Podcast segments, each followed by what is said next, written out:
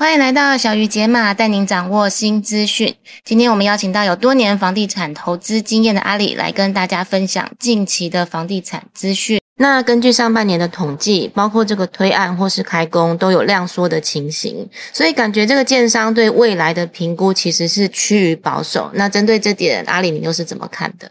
因为我们从国际局势可以看得到，美国在连续升息之后，现在房价也出现小幅跌价的情况。那么，韩国房价不跌的神话也开始破灭，首尔甚至出现了下跌三成的情况。那我们台湾因为跟中国的贸易关系比较深，不过中国最近也出现了房地产下修的情况，碧桂园或者恒大都出现了一点资金的状况。不过，不过我特别跟大家说明一下，就是这一阵子碧桂园股价在下跌的时候，摩根斯丹利就进场了。去吃碧桂园的股票，所以这或许有表示这是金融狙击跟看好碧桂园后市的一些情况。对，大家要特别注意这个真假消息的判断。所以回到台湾，那建商现在因应国际的局势来调整台湾建案的脚步是相当合理的。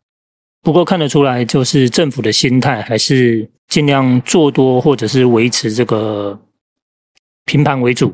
那也推出了四十年的这个青年贷款，那所以这个消息对于建商法人是比较好的情报。那我刚才说最重要的囤房税，对于法人建商的囤房税，其实这这个反而是没有出炉，所以对于建商的伤害比较小。好，那如果依照你刚才的分析哦，现在是一般民众进场买房的时机吗？我建议一般民众可以仔细观察今年底的局势。一方面是国际的房价在下跌，那台湾现在的房市也比较冷清的情况。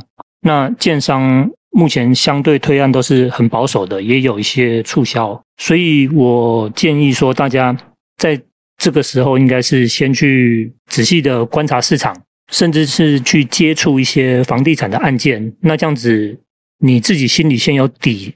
先有一些知识之后，那年底如果你要出手的话，是会可以帮助你做出正确的决定，比较容易观察那时候到底是走多或者走走空。好，那节目的最后有没有要提醒大家注意的地方？现在要比较特别注意的情况，应该是我们台湾是以外贸为主的国家。那通常美国在连续升息之后，其实各地的资产，就其他各国的资产，比如韩国、泰国、东南亚、越南等等。都已经出现房地产大幅跌价的情况，资产减损的情况，这个就是俗称的美元收割割韭菜。理论上，台湾也应该会受到影响。可是，因为我们台湾跟对岸的贸易量比较高，所以这一次在美国连续升息割韭菜的时候，我们台湾的房地产没有出现大幅度的下跌。可是，中国房地产现在也最近也开始暴雷了。大家还是要密切观察我们自己台湾未来的房市走向到底如何，而且现在两岸的贸易往来往来清单，台湾是否违反 WTO 的规则、贸易规则，现在也被调查当中。所以说到年底的时候，台湾的经济跟房价到底能够继续平盘，或者是开始出现更不好的迹象，大家应该要好好的观察。